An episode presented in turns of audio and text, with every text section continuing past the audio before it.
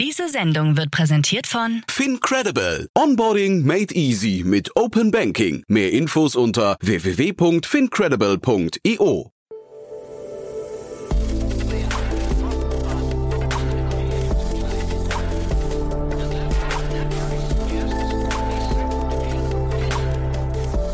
Startup Insider Daily. Guten Tag und herzlich willkommen bei Startup Insider Daily. Am Mikrofon ist Levent Kellele und ich begrüße euch in unserer Mittagsausgabe. Wir haben heute anlässlich einer Pre-Seed-Runde in Höhe von 3,5 Millionen Euro Lennart Prange, Co-Founder von Value Case, eingeladen. Das Hamburger SaaS-Startup entwickelt eine Software, die die Zusammenarbeit zwischen Sales-Teams und Käufer vereinfachen soll. So viel zu unserem Gast heute. Gleich geht es los mit dem Interview. Werbung. Hi, hier ist Nina, Content Managerin bei Startup Insider. Suchst du deine nächste große berufliche Herausforderung? Dann melde dich bei uns. Wir suchen aktiv nach neuen Teammitgliedern, die Startup Insider zum führenden Informationsmedium der deutschsprachigen Startup-Szene machen wollen. Aktuell suchen wir Sales Manager, Customer Success Manager, Finanzmanager sowie Werkstudenten in den Bereichen Sales, Product und Content. Aber auch wenn keine passende Stelle dabei ist, melde dich trotzdem bei uns. Wir suchen immer nach leidenschaftlichen Menschen, die mit Startup Insider Großes bewegen wollen. Also, um mehr zu erfahren und dich zu bewerben, geh jetzt ganz einfach auf startupinsider.de/slash insider. Startup Insider Daily. Interview. Ja, ich freue mich. Ich bin verbunden mit Lennart Prange, Co-Founder von Value Case. Hallo Lennart. Hallo Jan, vielen Dank für die Einladung. Ja, sehr, sehr, sehr gerne. Ein toller Anlass. Glückwunsch zur Runde erstmal. Vielen, vielen Dank. Ja. Wir freuen uns sehr. Ja, das, das glaube ich. Aber erzähl doch mal, äh, der Bereich, in dem ihr unterwegs seid, das, das klingt ja schon ganz, ganz interessant, muss ich sagen. Ähm, kommt ihr alle aus dem Sales? Wir kommen nicht alle aus dem Sales. Wir haben ähm, unsere beiden Mitgründer, also ich und Jan Niklas, mein Mitgründer, wir haben beide Erfahrungen aus der Beratung gesammelt, haben da aber, ich habe ähm, einen Corporate SaaS dort mit aufgebaut und dort auch die ersten Go-to-Market-Projekte gemacht und begleitet. Das heißt also Hands-on-Erfahrungen in Enterprise Sales gesammelt. Und mein Mitgründer kommt ein bisschen mehr aus der Datenperspektive, hat für größere Unternehmen Sales-Daten gewälzt und äh, analysiert. Und ja, die beiden Perspektiven haben wir bei uns zusammengebracht. Mhm.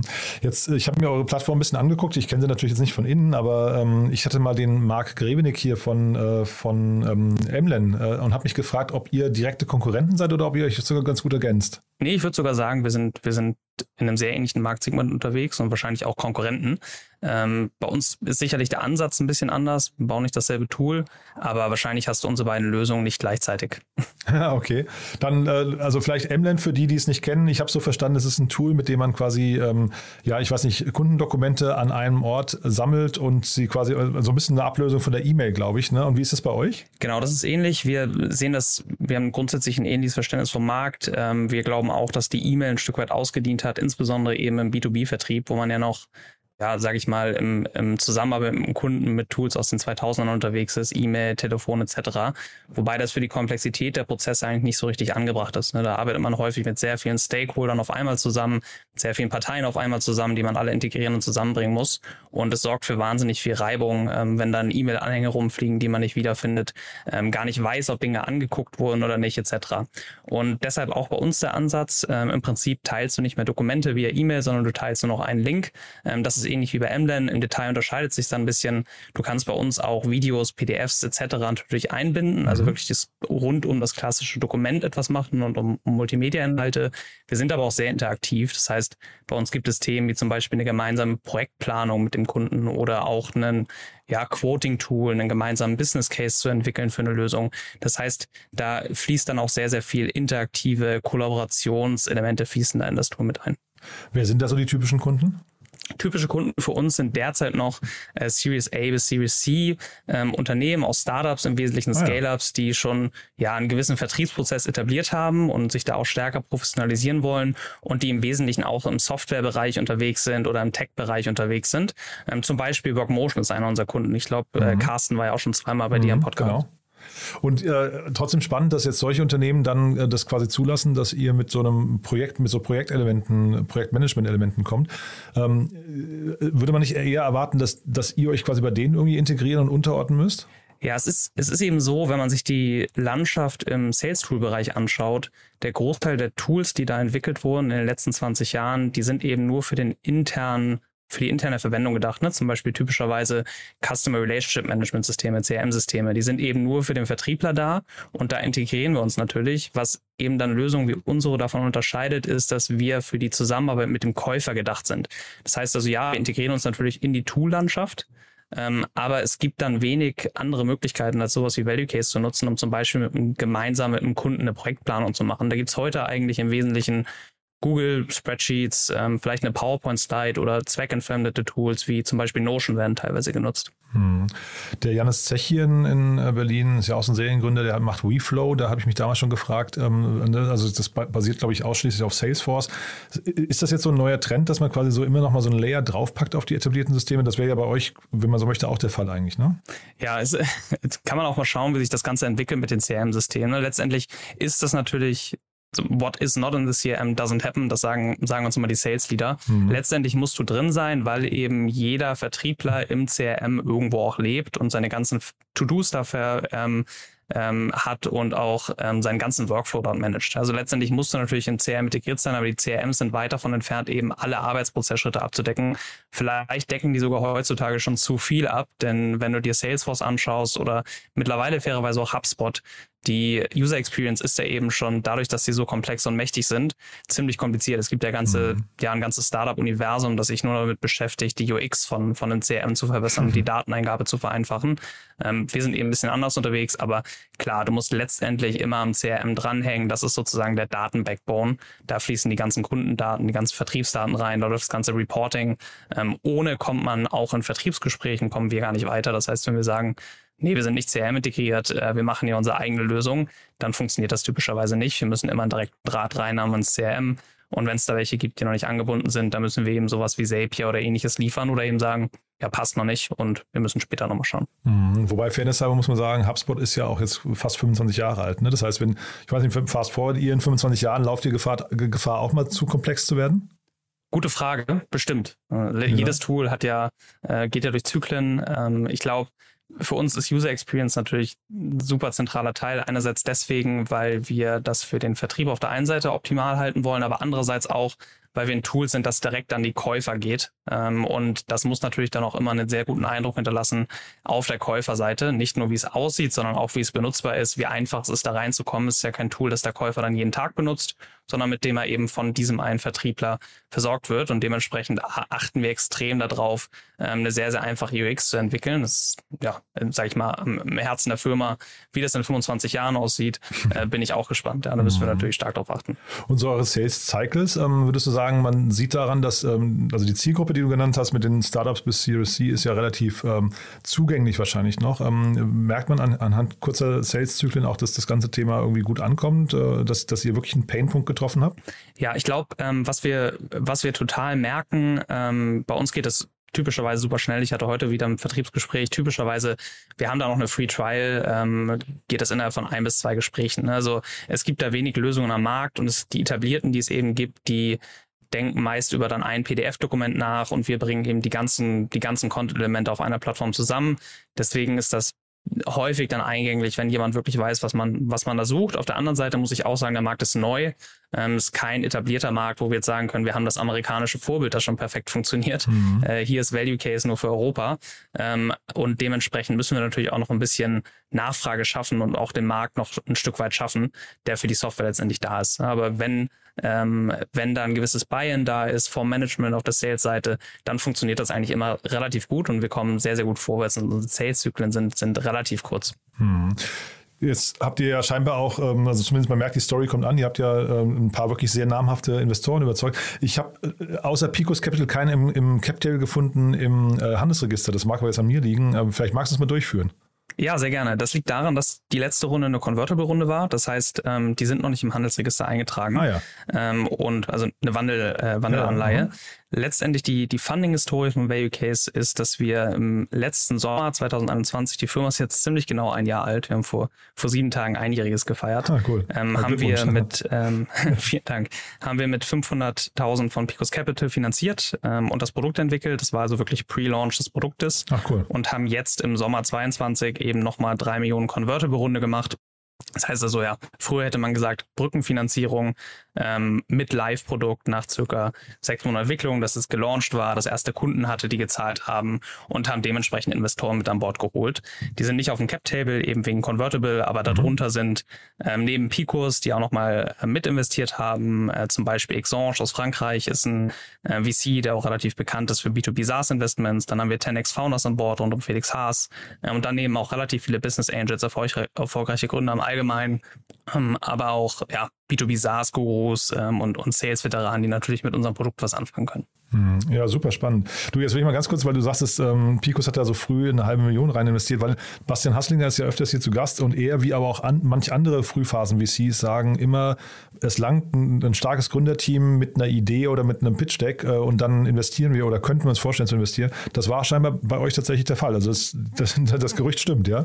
Das war sehr ähnlich. Äh, Es war aber auch so, dass wir schon ein paar Monate mit Picos vorher im Kontakt waren. Das heißt, Aha. es war jetzt kein kalter Pitch. Ähm, Hier Picos sind wir und das, das ist sozusagen unsere Idee, sondern wir haben schon relativ lange Sparring gemacht, äh, mit denen auch immer mal wieder gesprochen ähm, zu dem Space, zu der Idee, wie wir uns das vorstellen und dementsprechend ähm, ja dann relativ gute Beziehung auch entwickelt, was was das anging. Picos ist da glaube ich auch ein Stück weit ein besonderer Investor, die das sehr gut machen, da in den frühen Phasen die notwendige Conviction zu entwickeln und dann auch zu investieren. Und dementsprechend haben die das gemacht. Genau. Mhm. Ich glaube, das ist sicherlich aber auch eine sehr, sehr frühe Finanzierung, die wir da gemacht haben. Aber kannst du das vielleicht trotzdem nochmal kurz vertiefen? Und zwar äh, die- dieser Punkt, wie baut man denn vor Launch quasi tatsächlich so eine oder auch vor der Finanzierungsrunde ein paar Monate vorher diese Beziehung auf? Was sind denn so die Aufhänger? Habt ihr zusammen gearbeitet schon? Kanntet ihr euch aus früheren äh, Leben, äh, Arbeitsbeziehungen, wie auch immer? Oder wie kam das? Ja, wir kannten uns tatsächlich nicht. Ähm, das ist damals über eine Intro entstanden und wir wurden vorgestellt ähm, über einen Werkstudenten bei Picos, äh, ganz cool. interessant, der ein Freund von mir war. Und äh, die Conviction haben wir so aufgebaut, wir haben damals eine relativ lange Validierung gemacht. Also wir haben mit sehr, sehr vielen Vertrieblern gesprochen. Du hast es ja am Anfang schon angesprochen, wir beide kommen nicht ursprünglich aus dem Vertrieb. Dementsprechend sind wir da auch relativ ergebnisoffen rangegangen. Ähm, wir wussten, in welchen Bereich wir rein wollen. Wir haben verstanden, die Kollaboration funktioniert nicht gut. Wir haben das beide gesehen aus unterschiedlichen Perspektiven. Aber das war dann auch nur eine Hypothese. Und wir haben dann mit 70, 80, also wirklich noch bevor es ein irgendwie eine erste Zeile Code gab, mit 70, 80 ähm, Vertriebsleitern, Head of Sales Enablement, wie sie alle heißen, gesprochen Mhm. und auch Vertrieblern, um zu verstehen, wie arbeiten die eigentlich, was für Probleme haben sie, wie funktioniert die Kollaboration heute, welche, welche Nische gibt es vielleicht auch, in die man zuerst reingehen kann, um auch zu kritisieren, an wen verkaufen wir, ist das der Mittelstand, ist das, sind das Scale-Ups, wie es jetzt heute ist, ähm, und dementsprechend schon ja auf Papier quasi Produkt, ähm, Story, Idee sehr gut validiert, also auch Mhm. verstanden, wo sind da die, die Fallstricke und konnten dann nach Finanzierung auch dann sehr schnell loslegen mit der Produktentwicklung. Das heißt, wir hatten einen relativ klaren Blick darauf, was ist eigentlich unser Markt, was ist unser Kunde, was ist das Problem, die wir, was wir lösen wollen, was ist das für ein Space ähm, und konnten dann gut loslegen. Und das ist in Monaten vor der Finanzierung im Sommer letzten Jahres passiert. Da gab es nur noch keine GmbH. Mhm. Ja, sehr, sehr spannend. Und jetzt so eine Finanzierungsrunde ist ja immer quasi auch ein Auftrag. Äh, Was sind jetzt so die Meilensteine, die ihr erreichen könnt mit der Finanzierungsrunde? Ja, wir werden das jetzt, ähm, es gibt zwei unterschiedliche Perspektiven. Einerseits ist es auch funding-strategisch. Äh, wir haben bewusst die Runde jetzt ein bisschen größer gemacht als ursprünglich geplant, auch eben, weil sich der Markt im Moment sehr, sehr stark entwickelt und wie du wahrscheinlich mitbekommst, nicht ja, in bester Verfassung jetzt gerade ist. Dementsprechend ist das eine sicherlich Runway. Ich glaube, das machen viele Startups im Moment, ähm, dass wir ein bisschen länger laufen können. Die andere, ähm, die andere Perspektive ist sicher, jetzt Growth zu bekommen. Einerseits haben wir natürlich produktstrategisch sehr viel zu tun. Wir sind eine, sind eine Produktcompany. Ähm, andererseits aber auch jetzt Traction zu bekommen. Wir sind derzeit noch, wenn du unser Team anschaust, eigentlich im Wesentlichen Entwickler, ähm, Produktmenschen und zwei Gründer und ein Founders Associate. Äh, wir werden jetzt natürlich auch strategisch nach, nach ersten Growth-Mitarbeitern suchen und dementsprechend Stück für Stück unsere Traction ausbauen. Ähm, da ist jetzt Marktbearbeitung für uns natürlich ein zentrales Thema, um dann Richtung nächste Runde zu gehen. Weil du gerade sagst, der Markt, das Marktumfeld hat sich irgendwie ein bisschen gedreht. Ähm, Ich dachte, für B2B SaaS ist das irgendwie äh, vielleicht nicht ganz so tragisch. Ne? Habt ihr, und vor allem für frühphasige Startups, habt ihr das trotzdem schon gemerkt, ja? Wir haben, als wir die Runde angefangen haben, da war Ukraine Ukraine schon langsam im Gange. Da haben wir es noch nicht stark gemerkt, aber je länger die Runde sich gezogen haben, haben wir schon mehr und mehr gemerkt, ähm, dass durchaus die Investoren vorsichtiger wurden, dass hier und da mal ein Kommentar kam. Für uns ist die Runde letztendlich sehr, sehr gut gelaufen. Aber trotzdem, wenn man den Gesamtmarkt sich anschaut, ähm, die Aktivität von VCs auch sich anschaut, welche Deals gemacht werden, haben wir doch schon eine deutliche, deutliche Abkühlung gemerkt. Auch auf der Business Angel Seite, da wurden schon viele Leute ähm, deutlich vorsichtiger. Hm.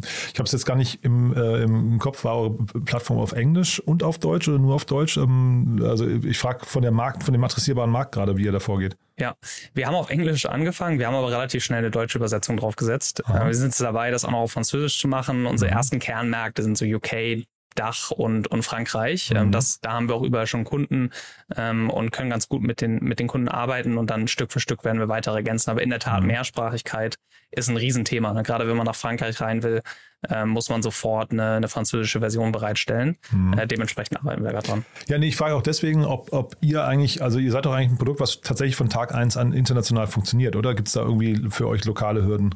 Nee, die einzige Hürde, die wir haben, ist, wir machen sehr viel Support und ich glaube, die Supportzeiten werden okay. irgendwann ein Problem. Wir, wir haben ersten US-Kunden auch ähm, im Silicon Valley, ein sehr, sehr kleiner.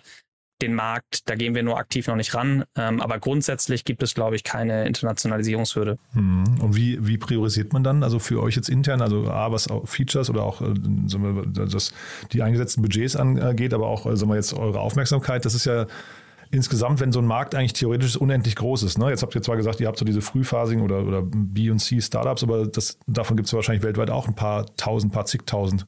Ja, absolut, genau. Wir haben uns erstmal ja auf einen gewissen Teilbereich, dadurch, dass wir Series A bis Series C ähm, versuchen anzugehen und auch wirklich nur Software-Tech, werden es dann erstaunlich schnell weniger Aha, okay. ähm, in, den, in den drei Märkten, wo wir unterwegs sind. Und dann ist natürlich Produktkomplexität, Produktreadiness eine Frage. Ne? Also wir wollen natürlich irgendwann auch größere Unternehmen bedienen. Äh, dann kommen dann sehr, sehr viele Produktthemen rund um Zertifizierungen, ähm, Teammanagement, Permission Management etc., die wir heute noch nicht abdecken können. Das heißt, wir priorisieren relativ stark nach natürlich Heimatmarkt, ähm, was ist relativ dicht auch an unserem Heimatmarkt, wo kommen mhm. wir, wo kommen wir ganz gut rein und können wir gut supporten von Zeitzone etc. Ähm, und dann auch, was kann unser Produkt eigentlich liefern, was muss es liefern, um gewisse Märkte reinzukommen. Und da merkt man schon, dass ähm, ja so ein gewisser Pragmatismus natürlich noch da ist, wenn man jetzt mit einem Series A, Series B Startup spricht. Äh, die sind auch noch, haben Verständnis für unsere Journey, dass das Produkt noch nicht da ist, wo vielleicht ein Produkt ist, das schon seit zehn Jahren entwickelt wird. Und dementsprechend kommen wir damit, kommen wir damit ganz gut, ganz gut zurecht äh, und können das ganz gut priorisieren. Äh, dann später wird es darum gehen, äh, das Produkt dahin zu bringen, dass es auch sehr, sehr große Accounts natürlich supporten kann. Hm. Ähm, dann ist natürlich das auch so, dass wenn du in ein Enterprise-Segment rein willst, dann hast du plötzlich ganz, ganz andere Vertriebsprozesse, die wir, glaube ich, aus dem Team heute gar nicht stemmen könnten. Also letztendlich ähm, wird die Liste dann tatsächlich, wir haben die Übung mal äh, letzte Woche gemacht, da bleiben noch ein paar hundert Firmen übrig, die jetzt auf unserer sozusagen Targetliste stehen. Mhm. Jetzt habt ihr ja auch einen Background, äh, ich, ich glaube nicht du, sondern dein Co-Founder ne, im Bereich äh, Data Analytics. Ne? Ich habe mich gefragt, habt ihr Insights hinterher, also mal so branchenübergreifend oder äh, für, die, für einzelne Segmente, wo ihr tatsächlich Daten habt, die man aus einem CRM nicht gewinnen kann? Also könntet ihr jetzt zum Beispiel Kundensegmenten, ich sag mal, wenn ihr jetzt irgendwie in einem Markt da wirklich mehrere Kunden habt, könnt ihr da Benchmarks zum Beispiel erstellen, die Kunden Insights liefern, die ein CRM nicht, nicht hätte? Ja, total. Das, ähm, der eine große Vorteil, den wir eben haben, was eigentlich kein anderes Tool auch im Document-Sharing-Bereich oder im CMM-Bereich liefern kann, ist, dass wir versuchen, die Journey des Kunden end-to-end -end zu begleiten. Das heißt also vom ersten Call, den du vielleicht mit einem, mit einem Vertriebler hast, bis zu, ja, bis zur Übergabe, bis zum Onboarding-Prozess, Customer Success, so heißen ja die ganzen Funktionen typischerweise im Tech-Bereich, mhm. ähm, After Sales. Äh, bis dahin versuchen wir Value Case einzusetzen und wirklich die gesamte Einkaufsreise des Kunden zu begleiten. Und dadurch bekommen wir auch entlang der ganzen Reise Engagement-Daten zurück und können eben tracken, wie ist hier eigentlich das Engagement, wie funktioniert das. Und das können wir einerseits auf der einzelnen Beziehung, also wirklich für den einzelnen Deal.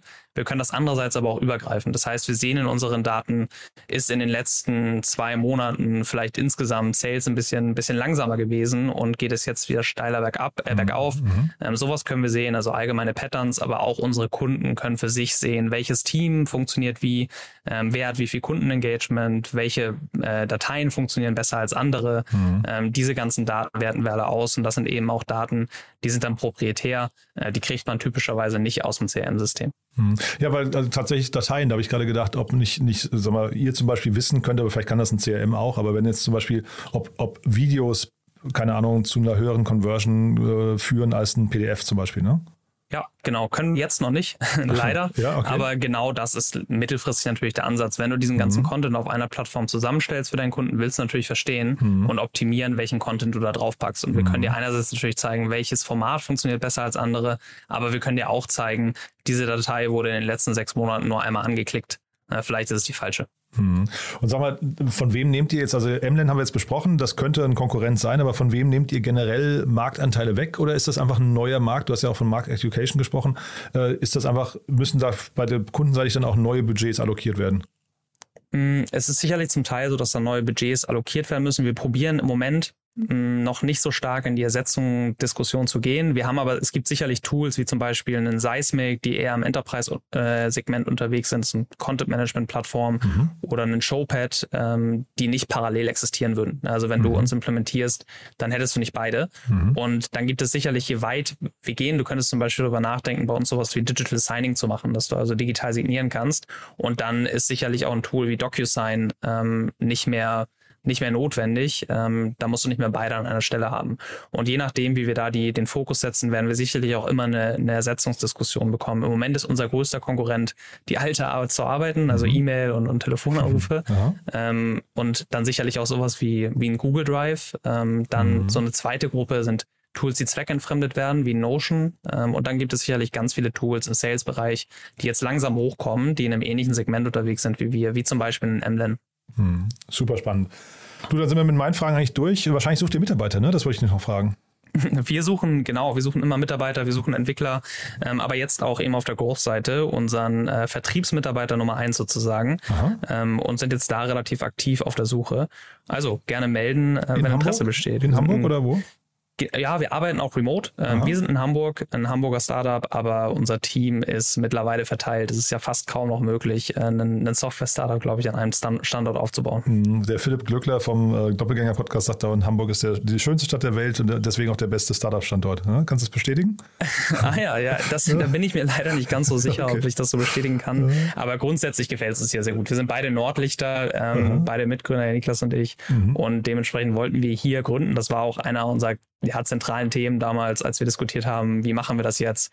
Ähm, da war Standort schon ein großes Thema und wir sind schon sehr Hamburg verbunden. Ähm, aber unsere, unser Team sitzt in Köln, in Lübeck, in Berlin, ähm, in Bonn und halt auch in Hamburg. But there is one more thing. One More Thing wird präsentiert von OMR Reviews. Finde die richtige Software für dein Business. Lennart, wirklich sehr, sehr spannend. Als letzte Frage wie immer, wir haben eine Kooperation mit OMR Reviews, auch aus Hamburg. Und äh, mit denen haben wir vereinbart, dass wir jeden unserer Gäste nochmal fragen, was so ihr Lieblingstool ist oder ein Tool, das sie gerne weiterempfehlen äh, empfehlen möchten. Bin gespannt, was du mitgebracht hast. Ja, ich nutze sehr, sehr gerne WordTune.ai. Das ist ein Tool, äh, das hilft dir dabei, ähm, Texte zu schreiben, insbesondere auf Englisch. Das gibt dir Vorschläge für einen Satz, wie du ihn anders schreiben kannst und kannst du direkt anwenden, auch auf ganze Paragraphen. Ist extrem hilfreich, gerade wenn man kein Muttersprachler ist oder mal eine schnellere Formulierung sucht. Ähm, bietet ganz viele Zusatzfeatures, kann ich sehr empfehlen. Lebt im Browser, lebt in Gmail und ähm, hilft mir jeden Tag. One More Thing wurde präsentiert von OMR Reviews. Bewerte auch du deine Lieblingssoftware und erhalte einen 20 Euro Amazon-Gutschein unter moin.omr.com/insider. Lennart, hat mir großen Spaß gemacht. Ganz lieben Dank, dass du da warst. Glückwunsch nochmal zu der Runde. Und dann würde ich sagen, wir bleiben in Kontakt. Wenn es Neuigkeiten gibt bei euch, sag gerne Bescheid, ja? Vielen, vielen Dank, Jan, für die Einladung. Hat mich sehr gefreut. Werbung. Hi, ich bin Paul, Product Manager bei Startup Insider und hier, um dir kurz unser Podcast-Verzeichnis vorzustellen. Mit einer wachsenden Liste von bereits über 10.000 Episoden ist unser Podcast-Verzeichnis die größte Sammlung deutschsprachiger Podcasts rund um die Themen Unternehmertum, Technologie, Digital Marketing und mehr. Nutze jetzt die verschiedenen Filter, um Podcasts zum Beispiel nach ihrem Themenschwerpunkt, Gästen oder Erscheinungsdatum zu sortieren, damit du genau das findest, was dich interessiert. Also, wenn das was für dich ist, dann besuche jetzt ganz einfach unsere Plattform auf startupinsider.de slash insider. Startup Insider Daily. Der tägliche Nachrichtenpodcast der deutschen Startup-Szene. Das war Lennart Prange, Co-Founder von Value Case im Gespräch mit Jan Thomas. Anlass des Interviews war die Pre-Seed-Runde in Höhe von 3,5 Millionen Euro. Das war's fürs Erste mit Startup Insider Daily am Mittag. Vielleicht schaltet ihr später am Nachmittag ein. Dort haben wir Dr. Veronika von Heise Rotenburg, CFO und Geschäftsführerin von Everphone anlässlich einer erweiterten Series C Finanzierungsrunde in Höhe von 32 Millionen Euro zu uns eingeladen.